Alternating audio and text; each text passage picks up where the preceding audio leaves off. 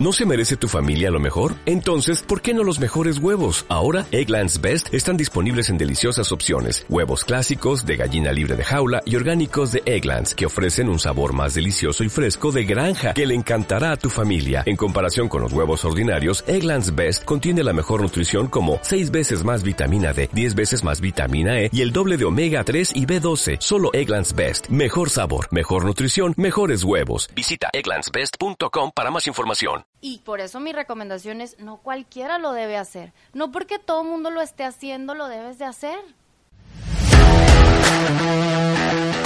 Somos Alejandra Anser y Carmela de Diego.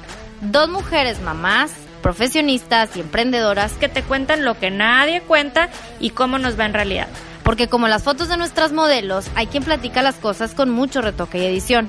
En un mundo que sobreestima el emprendimiento y la imagen pública de las redes sociales, te compartimos la realidad de nuestras conversaciones personales y profesionales. Vamos de norte a sur por la ciudad de Monterrey y platicamos todo lo que vemos y sentimos. Vamos entre azul y buenas noches y aquí lo compartimos contigo. Hola, bienvenidos. Este es nuestro primer podcast. Somos Carmela Vázquez y Alejandra Anser.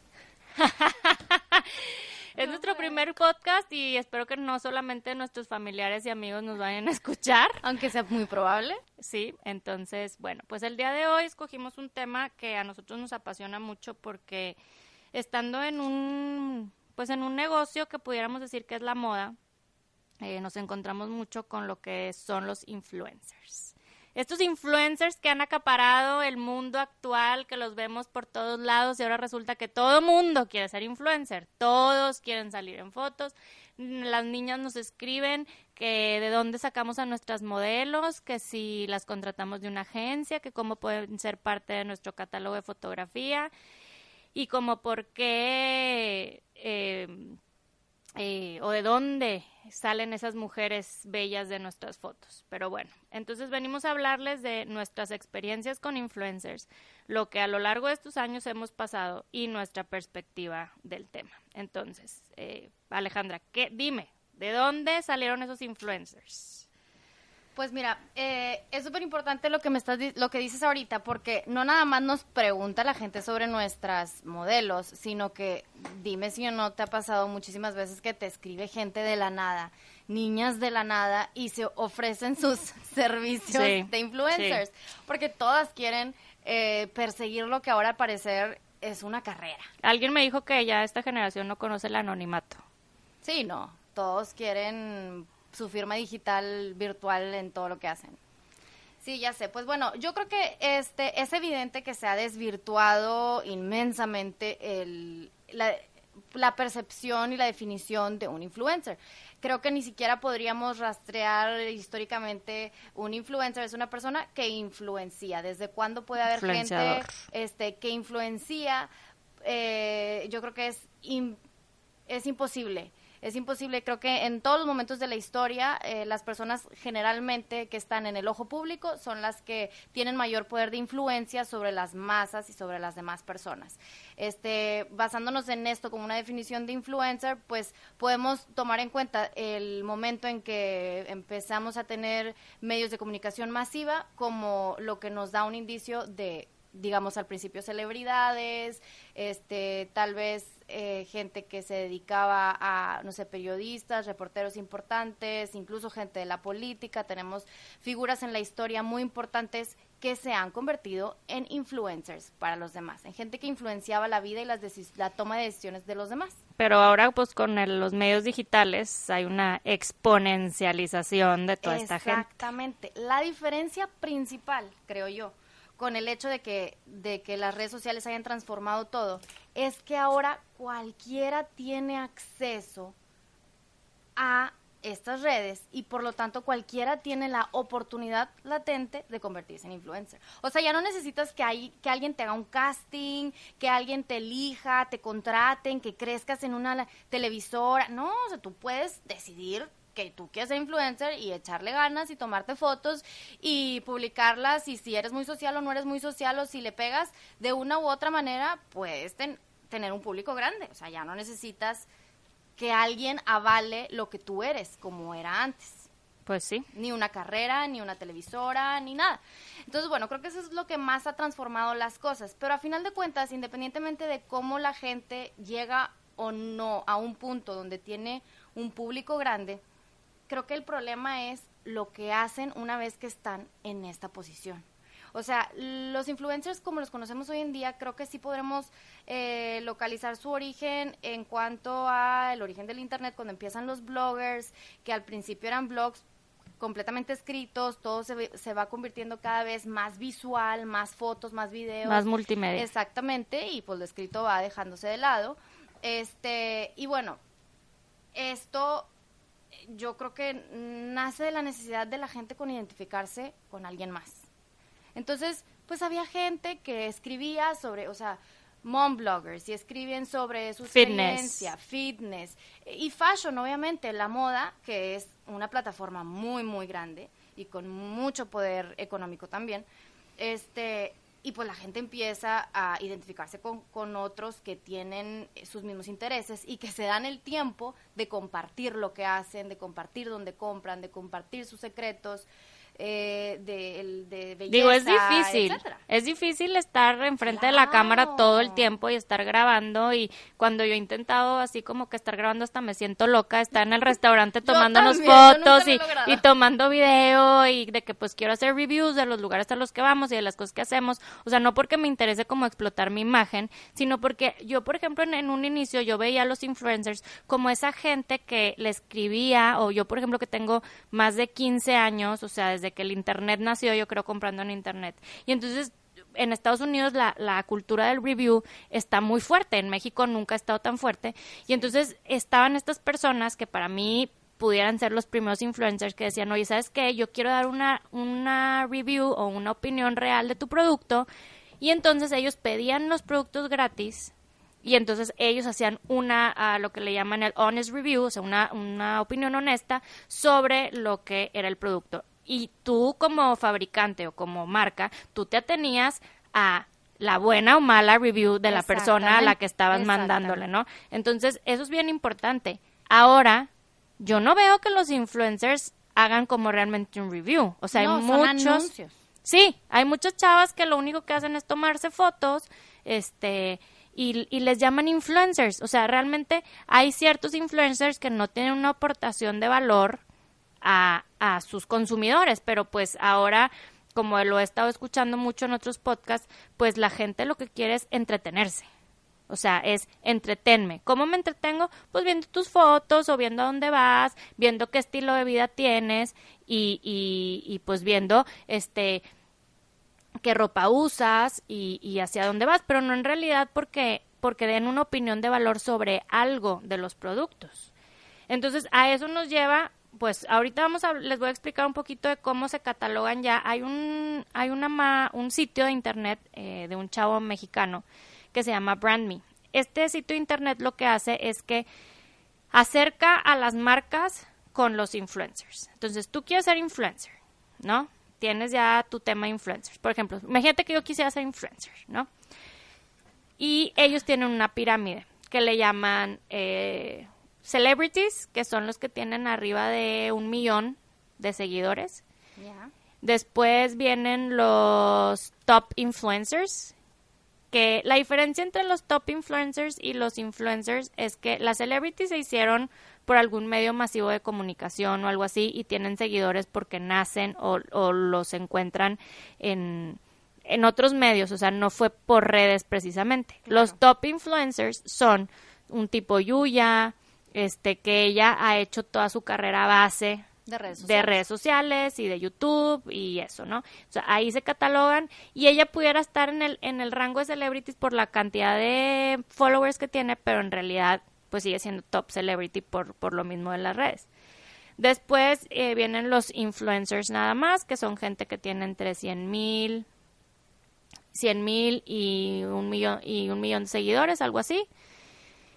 Y después vienen los nano influencers, que son gente que tiene, no, creo que hay, sí, creo que hay micro influencers, ajá, y luego que son entre 10 mil y 100 mil, y luego vienen los nano influencers, que son los que tienen de 0 a 10 mil.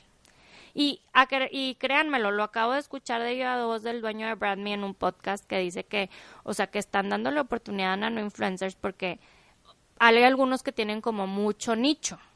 Entonces no importa que no lleguen a muchísima gente, sino que a esa gente que tengan realmente lleguen, porque ahorita vamos a tocar el tema de qué tanto tiene que ver, o sea, porque puedes tener un millón de followers, pero ¿cuál es, tu, cuál es su engagement? ¿A qué tanta persona llegan de manera orgánica? ¿Qué tanto poder tienen realmente sobre la cantidad total que les marca ahí que tú entras a su Insta y dicen 300 mil seguidores? Pero realmente a una marca le importa si tiene tantos seguidores, o sea, o no que le importe, sino que sea de valor para su negocio cuando vas a contratar a ese influencer. O sea, no necesariamente. Es, es una pregunta muy, muy importante. Entonces, eh, siendo un negocio, tú como negocio, Ale, tú sí que, tú que has contratado influencers o así, ¿qué nos puedes decir de qué es lo que ves cuando vas a contratar a un influencer? Este, bueno, pues mira, ¿qué te parece si te platico tantito de mi breve experiencia? Tengo una historia de terror que yo sé que quieres que cuente. Amo esa historia de terror. yo estuve por teléfono ahí. Estuve ahí viviéndola y por eso me hace súper importante que la platiques porque sí está cañón. Sí, no, y al parecer a mucha gente le ha pasado, pero dejémosla al final. Ahorita, pues, en general, ¿qué te puedo decir? Muchísimas niñas me han escrito, muchas, muchas. Este, me han escrito de los medios locales de la tele este, de las televisoras locales de Monterrey y me han escrito niñas eh, que realmente todavía son un poco anónimas, no es como que tengan ya establecido, y te hablo de esto desde que empecé, yo tengo ya seis años con las tiendas y desde el año uno yo creo que me, que me escribió gente. Ah, eso no sabía. Este, sí, bueno, desde, desde el segundo año cuando eh, abrimos la tienda de Country, que ya tuvo un poquito más de exposición antes de que abrieran, como siempre te digo, antes de que abrieran boutiques como palomitas por toda la ciudad, este, pero este, cuando abrimos la tienda de country hace cinco años, empezó a escribirme gente de todos, de las de multimedios, de Televisa, de TV Azteca, conductoras, este, reporteras, de, de, de, todo. Y muchas niñas que querían empezar a ser influencers de todas esas que me han escrito, ninguna he visto que ya haya sido, que ya estuvo y esta no la hice caso y despegó, ¿verdad? La verdad no. Creo que gracias a Dios he tenido un buen tino en eso, pero, pero yo decidí desde hace mucho tiempo dejar de patrocinar gente, tanto en la televisión como... Eh, bueno, pero espérame tantito, vamos a explicarle a la gente a qué te refieres con patrocinar. O sea, te hablaban ah, las de las conductoras... Hay gente que no sabe ni, ni todo lo que está detrás. Las conductoras de la, de la televisión por lo menos en Monterrey, utilizan la ropa durante dos horas, ropa de la tienda, que se ponen, se ponen perfume, maquillaje, lo que sea, y después te la regresan. Este, y tú la tienes que vender, porque o hay un problema que la gente en negocios no calcula, y es algo que vamos a hablar un poquito más adelante, pero la gente nada más se va a veces con la finta del dinero, perdón, del, del público, del que decías tú ahorita, cuántos followers, cuántos likes, cuántos comentarios me llegaron de esta patrocinio, de esta foto que subió fulanita, pero no podemos dejar de lado el dinero porque cuando estás en la parte del negocio, para ti todo es dinero. Y creo que es algo que los influencers, o bueno, los que quieren ser influencers, la gente que, que quiere anunciar productos, dejémoslo así, dejan de lado la efectividad de su trabajo, que tiene que ser, a final de cuentas, generar dinero. Porque si tú no le generas dinero al público, a, perdón, a, a, a tus clientes, que son los que se anuncian en tus redes sociales, entonces no sirve absolutamente de nada tu trabajo. Bueno, pero entonces estas, estas artistas, estas conductoras, lo que hacen es que van, te piden la ropa, la usan y entonces la gente cree que ellos tienen como toda esa ropa y entonces empiezan a, inclusive los influencers anónimos, empiezan a, generar ese status quo que no tienen, porque, okay, porque, porque obviamente las ves con miles de millones de outfits que no son de ellas, son prestados y ahí es donde viene como que yo te pongo un post a cambio de ponerte una mención en mi en mi Instagram o en mis redes, ¿no? Y la ropa la regresan. Eso es lo que estoy entendiendo, ¿verdad? Sí. Creo que algo que ha traído eh, una de las pocas cosas positivas que ha traído todo este movimiento y cambio en las redes sociales es que cada vez se ha hecho, como hay un boom tan grande de bloggers, influencers y todo eso, este, creo que se ha hecho cada vez más transparente, por así decirlo, creo que la gente está un poco más consciente que, por ejemplo, cuando yo empecé, de que esa ropa que ellas se ponen la regresan y se vende en la tienda. O sea, ya, la, ya es tanto lo que se mueve todo este sistema que la gente ya sabe no estoy segura. Mucha gente, mucha gente no. Yo lo dejé de hacer porque claro que las yo a mí me daba el remordimiento y clientes me llegaron a decir de que cómo, es la que se puso fulanita, entonces está usada. Y yo por dentro, pues, pues sí, o sea, la verdad sí, yo tengo un conflicto muy grande con eso, trato de ser súper honesta y transparente con mis clientas de que todo lo que tengan en la tienda es nuevo. Si acaso se usó en la sesión de fotos, que fueron dos, dos minutos que se lo pusieron para la foto, pero nada más este, y yo creo que esa honestidad con el cliente también depende mucho del mercado. Habrá mercados que no les afecte tanto, no sé. Este, hay gente que prefiere ponerse el que se puso fulana, ¿verdad? Con tal de que sea el mismo. Pues sí. Entonces, pues bueno, no sé, ahí depende del público, pero pero este sí, o sea, sí, la ropa a veces regresa usada, a veces regresa manchada y, y te voy a ser bien honesta. Este hay gente en los medios de comunicación locales que sí vale la pena y hay gente que no. O sea, hay gente que, que trataré de casi no decir nombres. No, no vamos a este decir nombres, no vamos a decir más que los que sean positivos.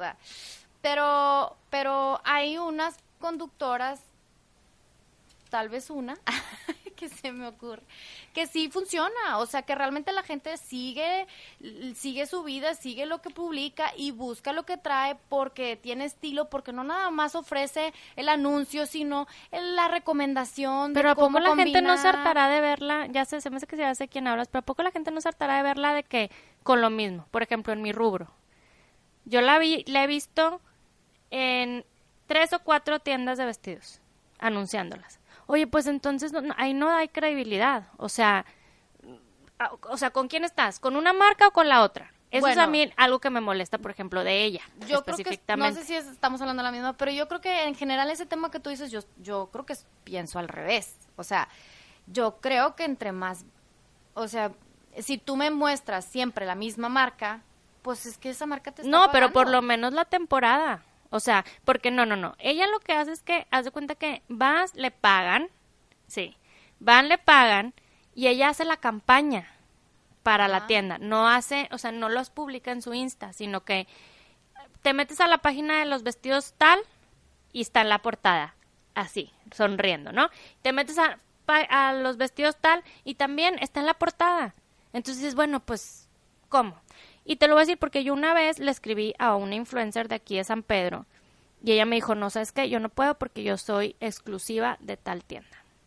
Y no te estoy diciendo que toda la vida va a ser exclusiva, pero mínimo seis, un año, o sea, sea exclusiva o, arma algo exclusivo con esa tienda porque si no, pues, ¿cómo?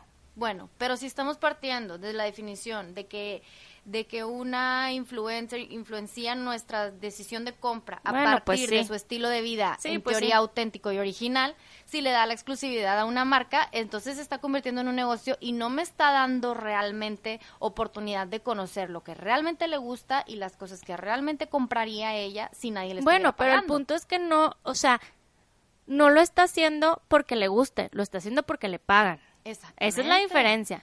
O sea, y, no, y al final de cuentas ella lo va a hacer con quien le pague, no porque realmente sea una marca que le guste. Exactamente, y ese es el problema, que nos lleva a un punto que, que, es muy importante tratar y que creo que es lo que me estabas preguntando hace ratito, de cómo elijo yo a una influencia. Bueno, vamos a seguir con eso. Entonces, eso que acabas de decir es la primer característica que yo considero importante y por eso he batallado muchísimo y me he detenido casi el 90% de las veces en contratar a alguien, que es la autenticidad de esa persona. Bueno, a ti la vez pasada yo te pregunté, tú has contratado influence marketing. ¿Se te ha visto reflejado en dinero? Este... ¿Cuando lo has hecho? Sí, no el 100% de las veces. Entonces, ¿qué crees que le dé valor el influence marketing? O sea, en ese momento y si lo seguirías haciendo? Yo creo que el problema es hacerlo pensando, o sea, fríamente y con números. Entonces, si yo contrato a una persona para que se tome una foto con mis prendas, la gente cree que esa persona, y, y, entre más grande es la influencia y más grande es el público y más la sigue la gente, menos es el efecto que tiene sobre tu negocio a largo plazo. ¿A qué me refiero? Que si yo le pago a alguien de esas que hay, que son muy, que hay unas en Monterrey, creo que... 300 mil. Ajá, que somos líderes en México, en ahora producimos influencers como si fuera una industria. Este, entonces, eh, si yo le pago una de esas fuertes, grandes, que la gente, foto que sube, o sea, prenda que sube, prenda que va y se compra, ¿verdad? Que, tú, que las hay, tú la conoces, ¿no? Pensemos en las dos, tres top influencers de Monterrey. Y yo le pago me va a cobrar entre 30 y 50 mil pesos por una foto. Aproximadamente. En eso andan las top top. O la top top. sí, la top top se anda, creo que lo menos son 20 mil pesos. Bueno, supongamos en promedio que me cobra bajita la mano 30 mil pesos por publicar una foto. Y yo le mandé este un vestido. ¿Ok? Me llevo un vestido nuevo de una marca fregona, de un nuevo diseñador bruto, ahí están. Ok, si ese vestido, que normalmente a todas las boutiques les llegan entre 3 y 6 prendas por sucursal,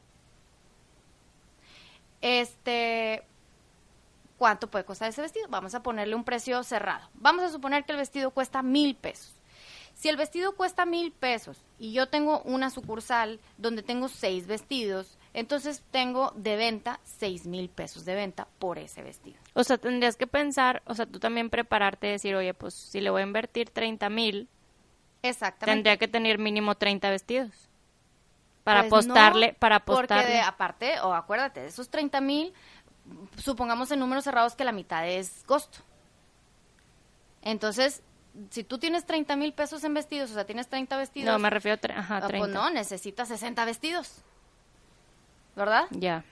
Y si tienes 60 vestidos y la mitad es costo y la otra mitad es ganancia, sin contar el porcentaje que le tienes que cargar, pues a la renta, a la empleada, a la comisión, eh, cargo de tarjeta, porque todo el mundo te paga en tarjeta, pues entonces de esos 30 no son libres, pero supongamos que son libres.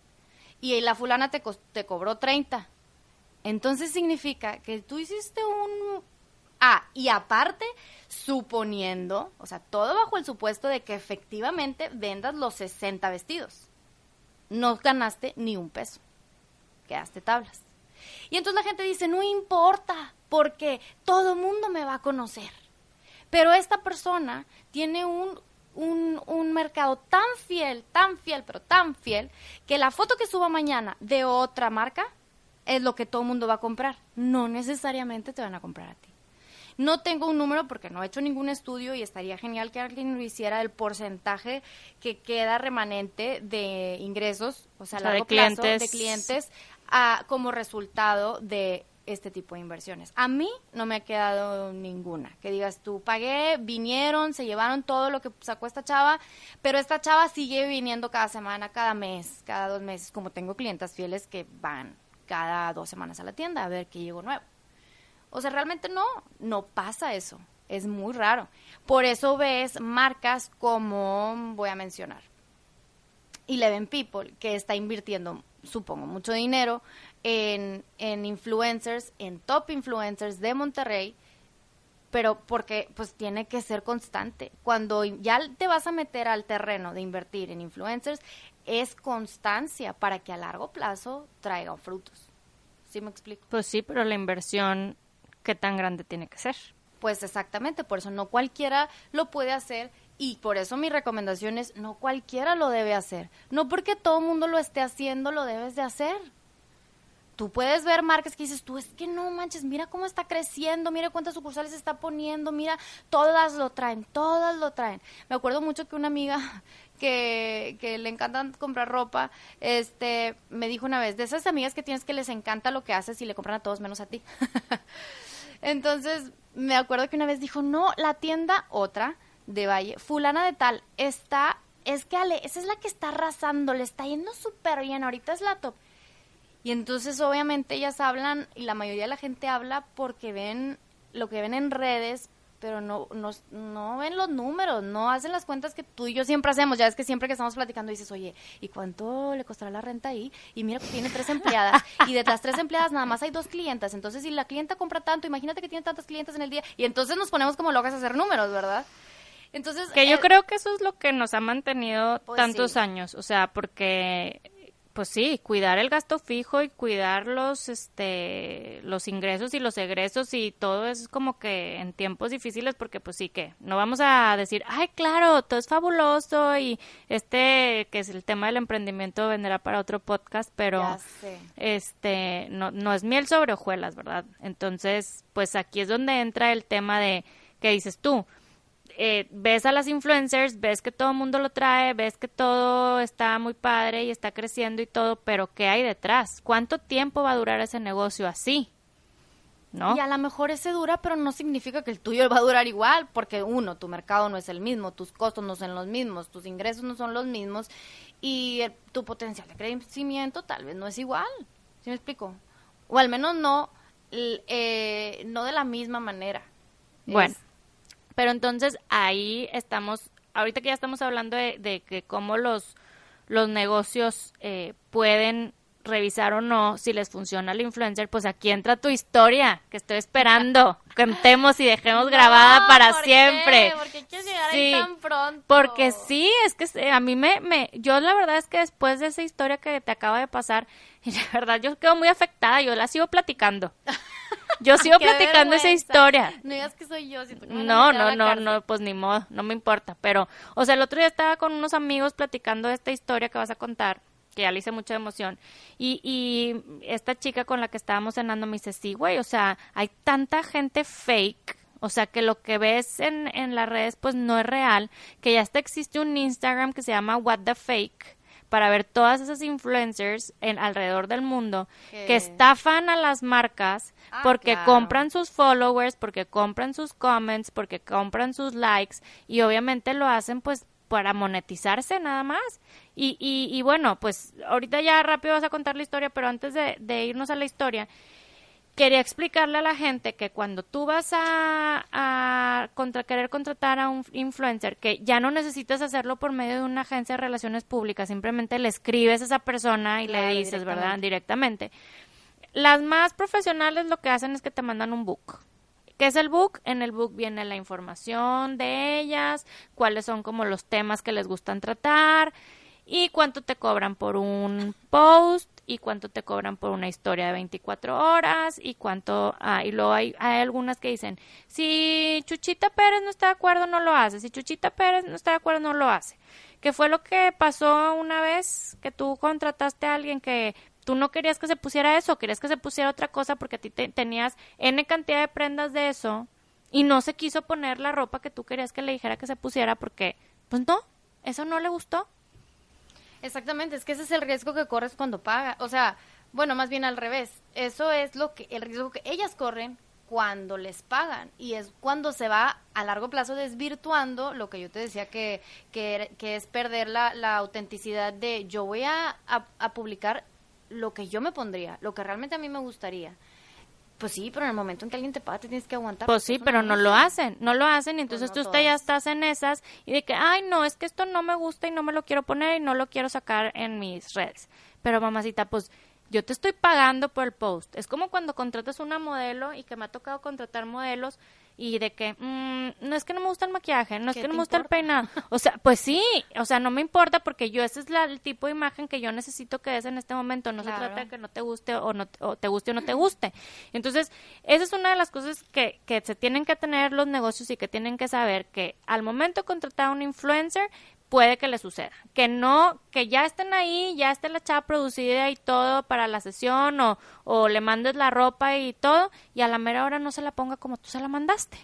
Entonces, también es un, es un arma de dos filos, es un volado, porque en todos los papelitos que te mandan, este, si Chuchita no quiere hacerlo, no lo haces. Todo a criterio de Chuchita. Y si Chuchita, ay, pues, o sea, eso a mí me cae súper gordo de estas nuevas influencers que, que, pues que se creen que ellas pueden manejar la imagen cuando en realidad debería de ser al revés. Tú como marca que le estás pagando, tienen que eh, hacer el branding o, ponerse lo que tú le estás pidiendo que se lo pongan, cómo se lo, cómo se lo deben de poner o como tú quieres que se lo pongan. Entonces, esa es otra cosa a considerar cuando vas a contratar a un influencer.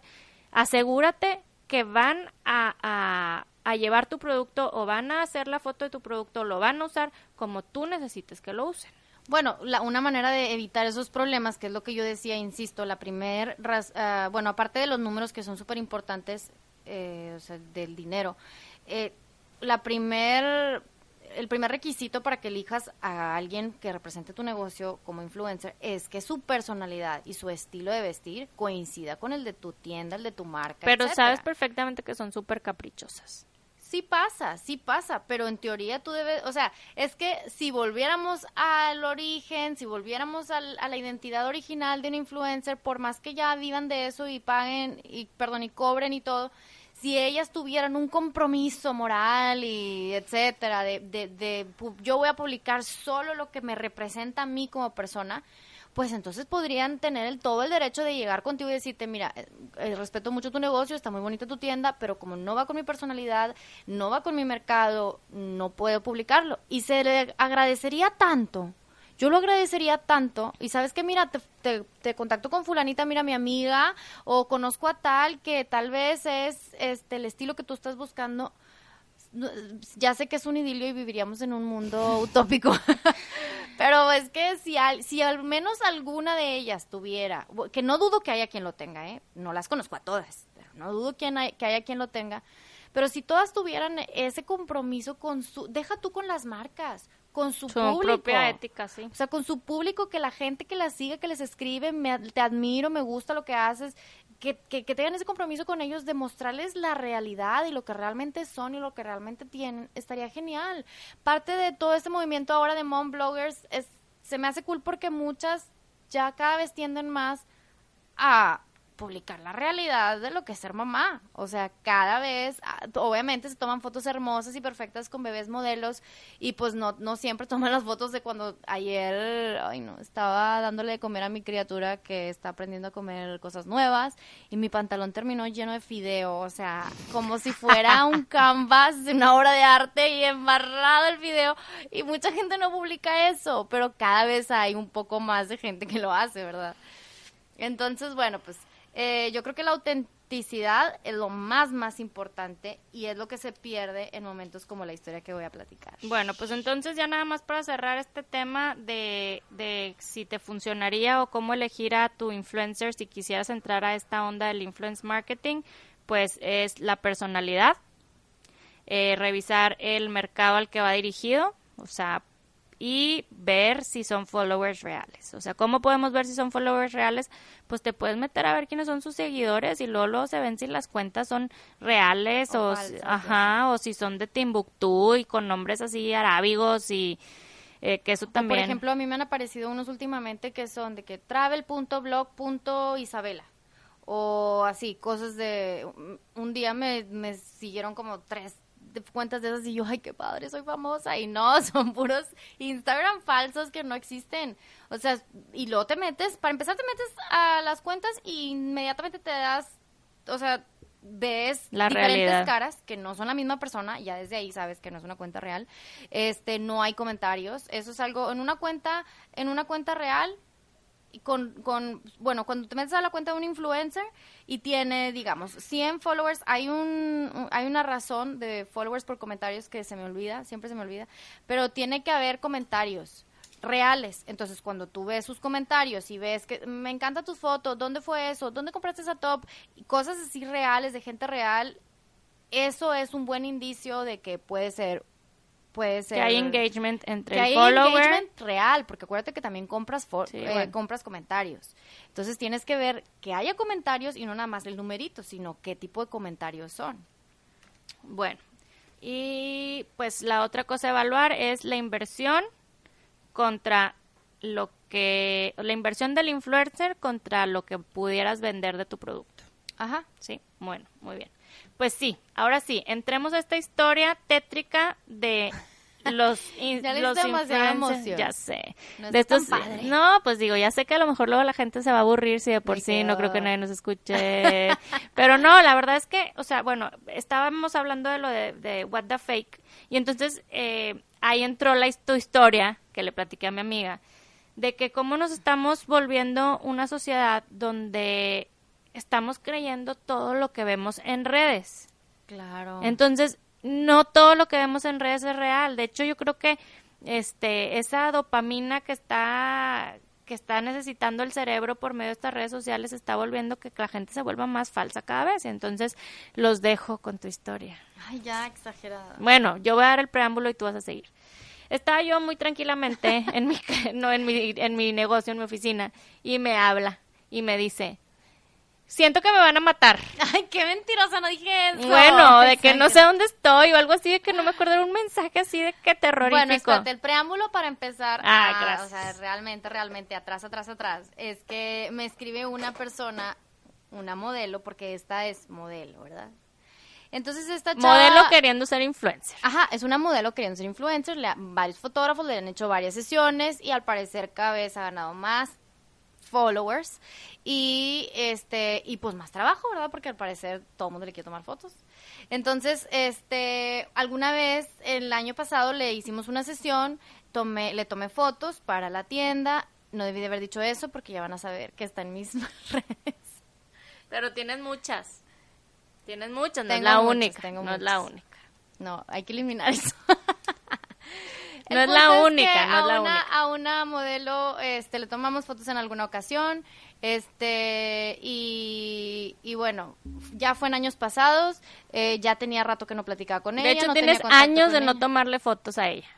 Sí, tienes mucho tiempo, sí, ya. Pues no me acuerdo, pero el punto es que ya tenía mucho tiempo no hablar con ella, no es como que alguien con quien trato frecuentemente y de repente me escribe y me dice que quería que le iban a tomar una sesión de fotos, dos fotógrafos este pues reconocidos de Monterrey, entre ellos uno de ellos yo lo conozco y eso me dio pues algo de confianza, ¿verdad? Porque dije, yo conozco a esta persona, no es como que me lo va a inventar y cualquier cosa le hablo, tengo relación con, con uno de ellos y entonces pues cualquier cosa tengo ahí un contacto, ¿verdad? Entonces me dijo que este que tal día, la la la, voy a la tienda, me dediqué el tiempo de ir, de estar ahí, hacerle un feeling, escogerle cosas, nada más quería tres outfits, se llevó cuatro prendas. Creo que tres o cuatro prendas, eh, se las separé y... O sea, eso es las- otra. Inviertes tu tiempo Ah, claro, para, o sea, porque hay que te de saca de tu de tu tiempo es dinero para ir a invertirle a esta chava que sabes que no te va a dejar dinero, Exacto. la verdad. No, pero yo dije, oye, pues estas prendas me hacen falta foto, no tengo fotos de esto, no le voy a hacer fotos ahorita y estaría genial esta imagen que ella me está proponiendo para mezclarlo con el material que yo tengo bruto, se las voy a prestar porque me iba a dar fotos a cambio, ¿verdad? Entonces, este, fui, todo se las presté. Pasa, eh, era, era, creo que fin, iba a ser fin de semana, creo que era miércoles, jueves, o la sesión iba a ser un viernes, perdón. Entonces le dije, te la encargo para el sábado. Eh, y me hace cara así como que, ay, qué complicado, ¿verdad? Y yo, bueno, X, es puente, me la das, creo que el lunes iba a ser puente, no sé, me la das el lunes o martes. Bueno, no, pues está bien. Creo que ahí todavía no era puente, pero como ya iba a ser sábado, le dije X el martes, das. Perdón, el lunes. Ya estoy revolviendo mucho la historia. Entonces, eh, llega el lunes, no me la lleva, yo tenía un millón de cosas que hacer y yo de confiada, porque ya sabes cómo soy, pues yo juré que ya iba a llegar. La niña de la tienda no me avisó, no lo traía en la- en la mente, se nos fue toda la semana, para el, como jueves me acordé y, y, y nos acordamos de que no nos lo había llevado, le escribí, le pregunté, me dijo, ay, ya, mañana te la llevo, era puente, ya no contestó, total, dije, no me voy a estresar, o sea, ahorita es tiempo de estar con mi familia y no voy a no voy a hacer problemas, ¿verdad? Entonces dije, es puente, no se ocupa ahorita la ropa, porque la tienda va a estar cerrada, que me la entregue hasta la otra semana. Bueno, pues creo que fue Semana Santa. Entonces, siguiente semana, oye, no, ya no contestaba, ya mensajes, llamadas, me tiraba león, llegaban los mensajes, doble palomita. Entonces yo me empecé a estresar, dije, esta ya le va a valer y se lo va a quedar un mes o se la va a robar.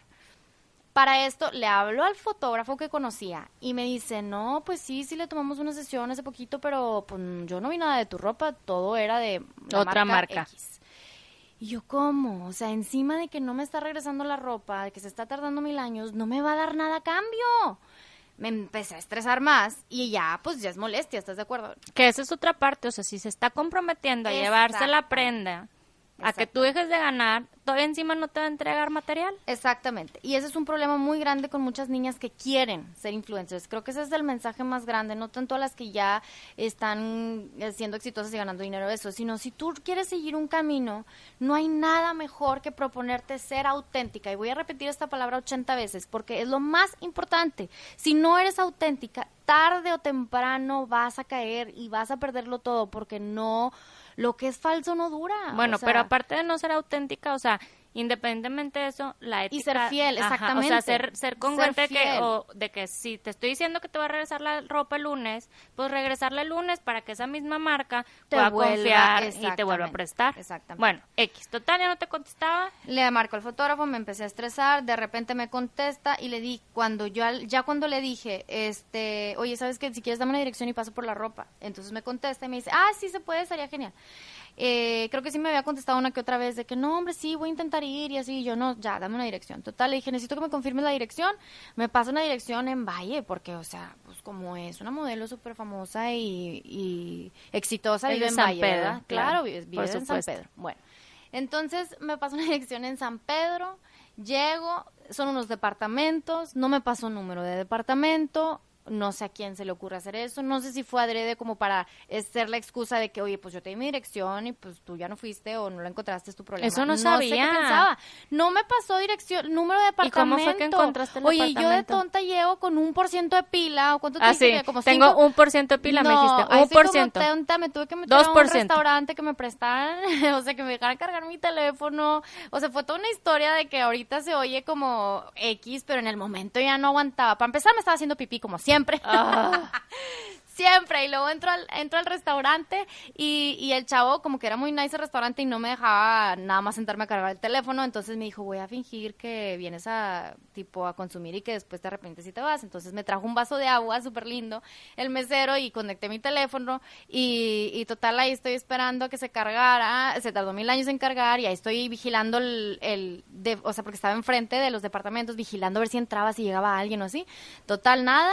Este, hasta que prendió mi celular y luego ya me fui otra vez a los depas, en la parte de abajo había locales, entré a un local, pregunté por ella, no sabían, entré a otro local, pregunté por ella, no sabían, hasta que entré a un local donde la señora que trabaja ahí sabía quién era fulanita de tal, ah, sí, la de pelo tal, mm, ah, sí, bueno, vive en el departamento tal, sube las escaleras, toca aquí, Eso no me habías platicado. Claro, ahí estoy como tonta investigando dónde vive porque ni siquiera me había dicho dónde vivía. De buenas que la reja de los depas estaba abierta, subo y todo, y bueno, pues ya, empiezo a tocar. Y toca. No me abría nadie. No me abría nadie, no me abría nadie. Y entonces empieza una película en mi cabeza como que estoy. Ah, pero te asomaste a la ventana. Espérate. Y entonces me asomo y era como una terracita interior. Entonces, pues abro la puerta. Dije, ah, pues a lo mejor por eso no me contestan porque no es la puerta, puerta de la casa. Entonces, abro la puerta para tocar la puerta verdadera.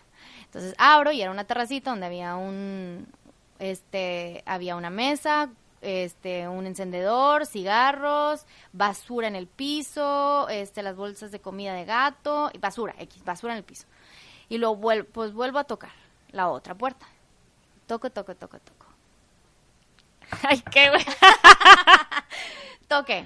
Oye, hay gente que no sabe esta historia. Oh my God. No le cuenten a nadie, por favor. Al cabo, nada más mi familia me va a escuchar. Ya, sigue, sigue. Bueno, total, toqué como 20 mil veces. Yo ya estaba enojada y estresada porque, aparte, en todo este tiempo le estaba mandando mensajes a la chava de que, oye, dime cuál es el depa, dime dónde vives, háblale a tu roomie porque no estaba ella. Hasta eso me dijo, ahí va a estar mi roomie. O sea, ahí va a estar, habiéndote y ve a ver cómo le haces ni me da el teléfono de la roomie, no me dio el nombre de la mona, nada. Entonces ahí estoy tocando como tonta, este, abro la puerta hasta que dije, me entró como una adrenalina peliculesca y creo que fue cuando te, te marqué ahí o cuando ya estaba dentro. No, me marcaste ahí de que está abierta la puerta, ¿qué hago? Y tú de que entra para ropa, no sé qué, o sea, pues es que yo está, o sea, por las amistades que uno no, tiene. No, no, pero o sea, si ya estás así de que en ese plan de que la mona ya sientes que se va a robar tu mercancía, que no son tres pesos de mercancía, güey. No, hasta eso. Entonces, o sea, porque no, no obviamente no le diste la ropa más, más barata, ¿verdad? Pues no. Este, Pues claro, güey, o sea, yo sé que es allanamiento de morada, los abogados que me estén escuchando me van a decir que me, te pueden, este, agarrar o lo que sea, pero... no digan. Pero, es oye, ficticia la historia. pero es que estas tipas con qué, con qué moral se, se llevan las cosas y, y, y piensan que no pasa nada. O sea, tú estabas perdiendo con el hecho de no tener la ropa ahí tanto tiempo. Sí, claro, porque la gente no entiende eso. Es como cuando te separan una prenda y les dices que pierden el separado. Pues es porque, porque yo lo pude haber vendido en ese tiempo. O sea, es dinero que me está costando. Pero bueno, el punto es que volví a tocar y luego le hablé a mi amiga malinfluenciadora. Y entonces, pues, me asomo. La verdad, la verdad, te voy a decir honestamente lo que pensé. Una de las cosas que pensé al principio, dije, nada, que la chava está ahí, le pasó algo y no me escucha, porque ella me dijo, iba a estar la- mi roomie, entonces dije, oye, estoy tocando, este, y pues, no, nada que le pasó algo a esta chava, y, y yo aquí como mensa esperándome, pues no sé, o sea, Y aparte, deja tú, ¿quién deja la puerta abierta? Ah, exactamente, o sea, no, no me cuadraba, no, se me hacía muy raro. Entonces, pues, no sé, al principio yo, heroicamente, según yo, abro la puerta. Ya cuando entré a asomarme, se empezó a entrarme como que un sentimiento de que algo no está bien, algo no está bien, algo no está bien. Entro y todo vacío. O sea, el primer cuarto donde entré, todo vacío, como una sala vacía. Como indigente. No, pues como, para empezar, como desolación, o sea, dije, ya valió, me dio una dirección falsa, ya se cambiaron de aquí, no me va a dar la ropa nunca porque no vive nadie aquí, este lugar no está habitado, así, fue lo primero que pensé. De repente volteo hacia la derecha, camino hacia la cocina y estaba un sofá así como arrumbado.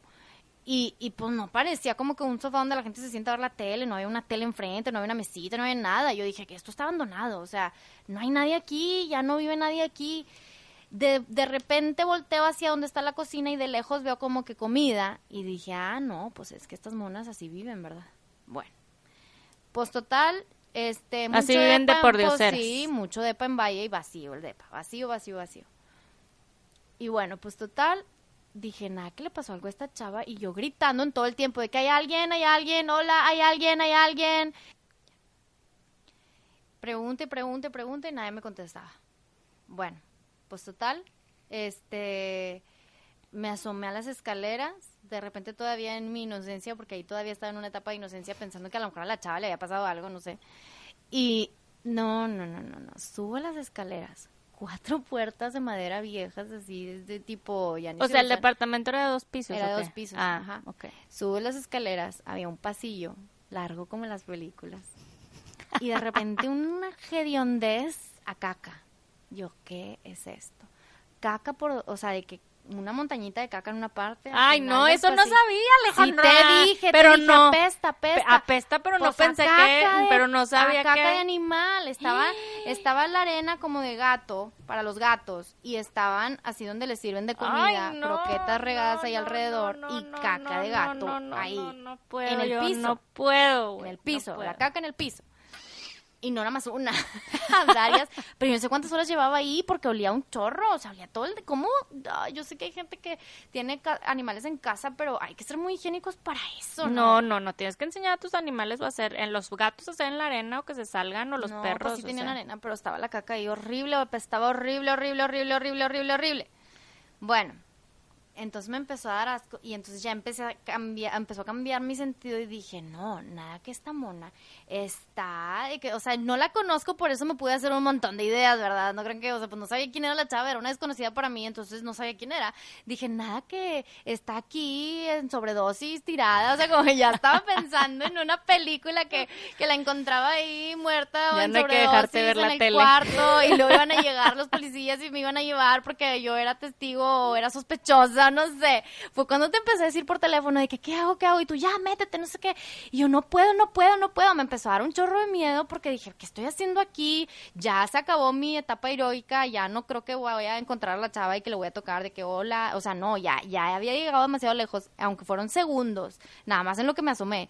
En eso dije, bueno, chin, tú y tu motivación horrible. dije, bueno, nada que estoy en el cuarto, la agarro y me, me voy. Oye, camino un paso hacia el cuarto y entonces que salen, ah, porque al final, todas las puertas cerradas y al final se veía, del pasillo se veía un cuarto donde estaba la cama toda extendida, y el edredón gris y una bolsa de mujer, entonces dije, pues aquí está habitado, ¿verdad? Este, si viven ahí, ahí está, se veía de mujer. Entonces, bueno, dije, no, pues a lo mejor ahí es el cuarto, lo agarro y ya y de repente de la nada sale de las sábanas un gato ¡Oh! de esos que dan miedo y que se me quedó bien, no de los de que sweet bonitos, no, de los que dan miedo, de- se me quedó viendo a los ojos y yo no, no puedo, corrí, me salí, o sea, me regresé, dije, me vale la ropa, ya me voy de aquí, me bajé, me salí, yo creo que no había nadie porque grité, grité y no, no sé quién deja la puerta abierta, pero pues dejaron la puerta abierta, este, y, y total me salí. Y luego me empecé a estresar de que, ching, ya estoy aquí, qué flojera. Volví a tocar. Dije, no sé qué estaba pensando que según yo volví a tocar. Total, volví a tocar, volví a tocar y, y de repente abro como que en un, en un momento de valentía y otro gato diferente. Dije, no, ya, no puedo más, me voy de aquí. O sea, ya no puedo, le hablo a esta chava y al rato vengo. Total, regresé más tarde. Eso fue en la, eso fue temprano, como a las 4, no sé, alrededor de las 7 regresé, volví otra vez la misma historia, toqué la primera puerta, no me abría nadie, toqué la segunda puerta, este, pero ya no me iba a meter porque la verdad ya había descubierto que no había nadie ahí que necesitara mi ayuda y ya solamente quería mi ropa e irme. Entonces, este, empecé a tocar y abrí la puerta, pero nada más porque pasó la misma señora que me dijo, aquí vive fulanita, entonces, este, me dijo, en ese momento pasó y me dijo, pues ahí está el clima prendido, yo creo que ahí están. Entonces, ya con más respeto, ya sabiendo que estaban ahí, ya no me metí y nada más toqué, toqué, toqué. Abrí la puerta para gritar de que, hola, hay alguien aquí, como loca. Y de repente bajó un chavo, random, y ya me dice que, eh, ¿qué, ¿qué necesitas? Y yo, pues ya escuché la voz de una mujer, o sea, necesito a la que sea que esté- viva aquí.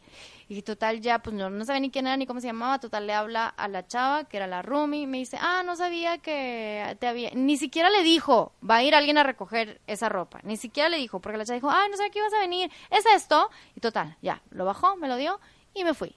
Se acabó mi historia. Todo, tú fuiste testigo todo el tiempo de todo lo que pasó.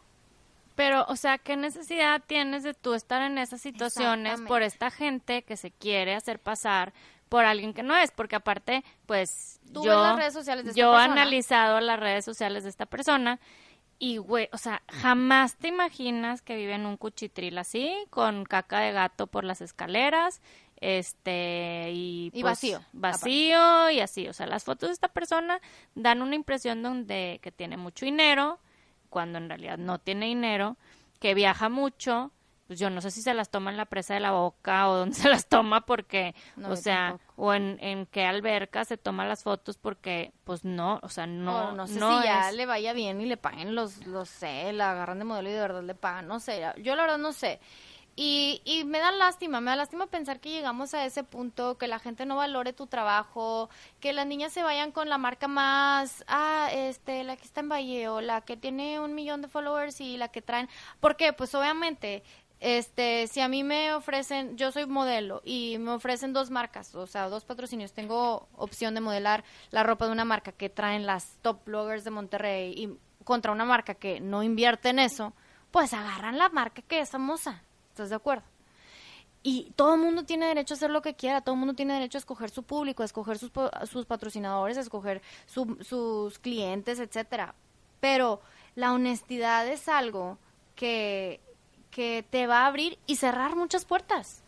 Y ella, estoy segura que no está consciente de las puertas que se le han cerrado, porque no nada más es conmigo, no es que yo Sí, ya si lo hizo más. contigo, ¿tú crees que no lo haga con otros, otras personas más? Y no puedes tener el, el, el nervio, por así decirlo, de ir y decirle a alguien, préstame ropa que no es mía y dámela y confía en mí y confía en que yo soy honesta y que no le va a pasar nada a tu ropa y que te la voy a regresar y que te voy a dar algo a cambio y no, y no responderle. O sea, no puedes hacer eso porque todo tiene consecuencias. O sea, digo, fuera yo otra persona, ya la hubiera quemado, ¿estás de acuerdo? ¿Cuántas no ya la hubieran quemado y hubieran subido su foto y hubieran dicho esta es una esto y lo otro y lo otro y lo otro? Porque no es, o sea, oye, la ropa intacta, como se la di en la bolsa, sí, ni siquiera la sacó. Ni siquiera la sacó para ver qué era, a ver si se lo ponía o no, ni siquiera. ¿Cómo? O sea, en el peor de los casos dices tú, oye, ¿sabes qué, Ale? No la ocupé, no la necesité, una disculpa, aquí está al día siguiente. O de perdida decirle al fotógrafo, pues este, tómame unas fotos con la ropa de Ale en el estudio, pues nada más para entregarle algo de material, porque pues este, no hicimos nada de lo que yo, de lo que yo tenía planeado con tus fotos.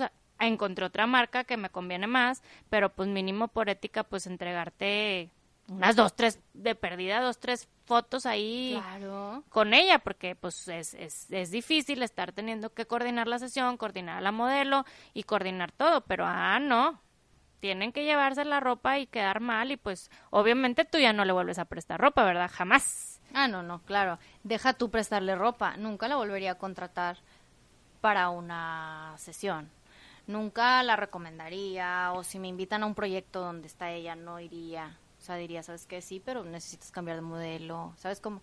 Y la gente no está consciente que es que nunca sabes para quién trabajas, nunca sabes quién va a ser el, el, el bono de mañana. A lo mejor yo cierro la tienda mañana, el día de mañana y ya nunca vuelve a saber de mí y no le afecta nada. Pero a lo mejor le hace eso a alguien que, que resulta que creció, creció, creció y es el que domina el mercado y pues tú ya quedaste fuera. Porque esa persona, cuando le vaya bien, tú ya estás completamente vetada. Pase lo Pues que sí. pase y pasen los años que pasen. ¿Sí me explico? Entonces, pues bueno. O Qué sea, difícil está este podcast. Van a oír ahí donde le cortamos varias veces porque no queremos decir nombres y se, Se nos nos han salido. Este, ahí disculpen, esperemos que el próximo podcast esté más de corridito sin tener que andar guardando secretos, pero pues tampoco se trata de quemar. Sí, no, O sea, porque nosotros no somos así. Habrá sí. gente que sí, pero. No, o sea, se No trata más bien como que del aprendizaje de la historia donde, o sea, a cualquiera le puede pasar. O sea, tú con tu negocio en otro tipo de modelo o con otro tipo de, de influence marketing te puede pasar, ¿sabes? Y estás, estás atenido a eso. Por eso es que primero les dimos estas como breves eh, tips o puntos donde eh, les explicamos qué es lo más importante que nosotros vemos para poder colaborar o, o trabajar con influencers, pues para tratar de prevenir lo más posible que este tipo de cosas les pasen. Pero también es importante que como marcas les exijamos a estas personas, este, pues profesionalismo, eh, integridad y, y seriedad y puntualidad, porque muchas chavas me toca que las citamos para las sesiones y llegan a la hora que se les da la gana. Y no se quieren poner lo que les quieres poner y, y te preguntan cuántos outfits son y cuántas horas y, o sea, eh, hay cosas que sí hay que exigir. No, y hay chavas que también se las están- respetar, pero hay cosas que se, se pasan. Hay chavas que se la están bañando también con, con los precios. O sea, el otro día me, me pasaron en la cotización para unas modelos 1.800 pesos la hora. Ah, o sea, ¿quién eres o qué? O sea, de- don- dime cuál- con quién has trabajado, qué tan importante eres. Es una X, no estoy diciendo que la chava no esté guapa, no estoy diciendo que no tenga perfil de que va que no valga que su valo- o que no valga su trabajo, pues a lo mejor sí su trabajo es importante y vale, pero pero pues tienes que ajustarte, ¿verdad? Claro, pues no hay pro, o sea, tendrías que trabajar con marcas muy, muy de Claro, alto nivel, claro, güey, para poder estarte pagando 1.800 pesos la hora, o sea, porque ¿desde cuándo te cobra? ¿Desde que te están maquillando? ¿O qué? Ah, sí, a mí sí me ha pasado. o sea, ¿cómo te va a cobrar desde que, te, desde que te están preparando? Pues entonces vente tú ya preparada, ¿verdad? Ya vente maquillada, vete peinada, paga tú al maquillista. Pues bueno, a lo mejor ese ya es O sea, otra Sí, discusión, es otra discusión, güey, pero a lo que voy es que también necesitan saber cómo escoger a las modelitos o a las influencers que también ya se están pasando de lanza con los costos. Yo creo que eh, la clave sería hacer equipo, este, y antes de todo lo que dijimos, creo que el paso más importante y que se nos pasó, bueno, no creo que sí comenté, que no es para todos. O sea, contratar influencers, contratar Sí, gente en el ojo público no es para todos. No nos podemos ir con la finta o con la corriente porque todo el mundo lo hace y sentirte que como marca te estás quedando atrás. Porque no, lo, no es así. En, en su momento, cuando empezaron a surgir tantos fotógrafos que ofrecieran sesiones de fotos para las tiendas, eh, como nosotros, que somos eh, pues empresas chicas, ¿verdad? Antes los únicos que tenían este tipo de fotografías y de redes eran las marcas grandes, las cadenas de tiendas que tenían tiendas online, etcétera. Ahora todas las boutiques tienen fotos porque pues la dueña con el iPhone se lo puede tomar al maniquí con un fondo bonito y a la amiga y a la prima en la calle y así. Y porque aparte cada vez hay más fotógrafos. Yo fui de las primeras que le tocó que uno de estos fotógrafos, otro de estos fotógrafos famosos, este, que ahorita ya se, están haciendo su fama muy padre y tienen un muy buen trabajo. En su momento era, le, préstame ropa para tomar fotos y mira, te voy a dar fotos a cambio. Y yo, pues dale. Y, Y no, mole- o sea, y la verdad a mí no me molesta prestar mis prendas para gente que sí quiere trabajar y hace buen trabajo. Claro, claro, a mí tampoco. Y tampoco me molesta pagar en su momento cuando es un proyecto que amerita que pagues, ¿verdad? Hay, eh, ya ese es otro tema. Hay proyectos donde, donde la colaboración es la clave y hay proyectos donde amerita que la marca pague. Es totalmente normal y por eso existe todo este mercado y esta industria. Y a lo que iba con lo de las fotos es que en un momento no existía y todas empezaron a seguir la corriente. Y un issue que tengo, que ese ya platicamos que va a ser tema de otro podcast, es la originalidad también de las marcas. Entonces, ¿por qué todas quieren hacer siempre lo mismo? En este caso, sí. ¿por qué todas quieren con la misma blogger, con la misma influencer, con la misma conductora, todas con la misma, con la misma, con la misma? Porque pues es la que da resultados. Pues el problema es que, que, que, que- podamos seguir esta tendencia de microinfluencers, que cada vez más marcas más grandes están tomando microinfluencers como la mejor opción, o como decías tú, hasta nanoinfluencers, porque tú sabes que lo que le vas a invertir te va a redituar. Me acuerdo una vez que me preguntaste con esto de las fotos, ¿y cómo sabes que te sale? que te reditúa, este, que yo te decía, es que a partir de que empecé a tomar fotos me sirvió un chorro, y tú, ¿y cómo sabes? Y yo te decía, pues porque se acaba la ropa. Pero tú ves mis redes y a lo mejor mi tienda no tiene cin- 500 mil followers, no tiene 50. Y yo conozco personalmente dueños de boutiques que tienen esos 25 mil followers o más. Porque le han invertido, porque le han prestado la ropa a fulana y a fulana. Y es una talacha, yo lo sé y lo respeto un chorro. Pero no necesariamente venden más que yo. ¿Sí me explico? O sea, Claro. hay gente que tiene que publicar la misma prenda tres, cuatro veces para que se le venda. Y hay ropa que nosotros publicamos una foto y se acaba. O hay veces que hago las sesiones de fotos de todo lo que me acaba de llegar, de toda la temporada, y para el momento en que saco la, o sea, cuando ya le, ya toca la programación de esa foto, pues ya ni la subimos, pues porque ya se acabó la prenda. ¿Sí me explico? Eso es éxito. Y eso es el éxito que las, que las, que las marcas tienen que seguir, que tenemos muchos retos que seguir, que tengo muchas cosas que aprender y muchas cosas que cambiar y mejorar en cuestión de redes sociales y mercadotecnia y publicidad. Claro que sí, y sé que haciéndolo podríamos crecer mucho más. Pero a lo que voy es que no podemos regir nuestro éxito en base a que la chava que contratemos tenga un millón de followers, porque a lo mejor puedes escoger otra modelo que va acorde, más acorde a tu imagen, a tu marca, a tu estilo, este, y te va a salir mejor y te va a redituar más porque la gente a la que le vendes se va a identificar más con esta, aunque nadie la siga. ¿Sí me explico? Creo que esa es la clave, que no todo mundo tenemos que eh, seguir ese camino, que si lo sigues sea muy inteligentemente y que hagas los números antes. Yo de verdad me ofrezco 100% a ayudarle a la que necesite hacer los números porque sé que hay muchas personas que están en este mercado y les gusta eh, vender ropa y les gusta la moda y lo bonito, pero no a todas se les dan los números, ¿verdad? De verdad, les ofrezco la ayuda y estoy segura que tú también estás totalmente dispuesta a ayudarle a la que lo necesite porque no es tan fácil como se oye. Y, y pues sí hay que hacer un análisis, hay que hacer un análisis profundo y hacer un pequeño benchmarking de, de lo que están haciendo los demás y de lo que tú necesitas. Y en todos los negocios, o sea, me refiero que no nada más en la moda. Ah, claro, no O nada sea- más en la moda. Obviamente nosotros tenemos más experiencia en el mundo de la moda, este, tanto en producción como diseño, como venta al público, pero, pero pues ya cuando estás en esto sabes lo que es tener inventario, sabes, o sea, no necesariamente Empleados. lo que es tener empleados, los costos que genera un negocio y todos los aspectos que tienes que considerar. Entonces, hay cosas que hay cosas que he hecho muchas veces que no sé que no me van a dar absolutamente nada de dinero, pero no me cuestan.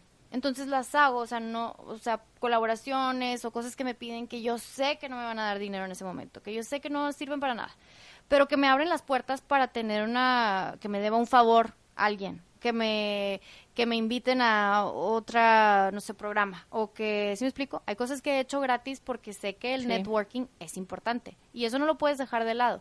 Pero ya cuando estás hablando de meterle dinero a alguien, eh, a la imagen de alguien, a, a- a la publicidad, en la vida personal de alguien, porque eso es lo que realmente es un influencer, tienes que tener cuidado y hacerlo de la manera más inteligente posible.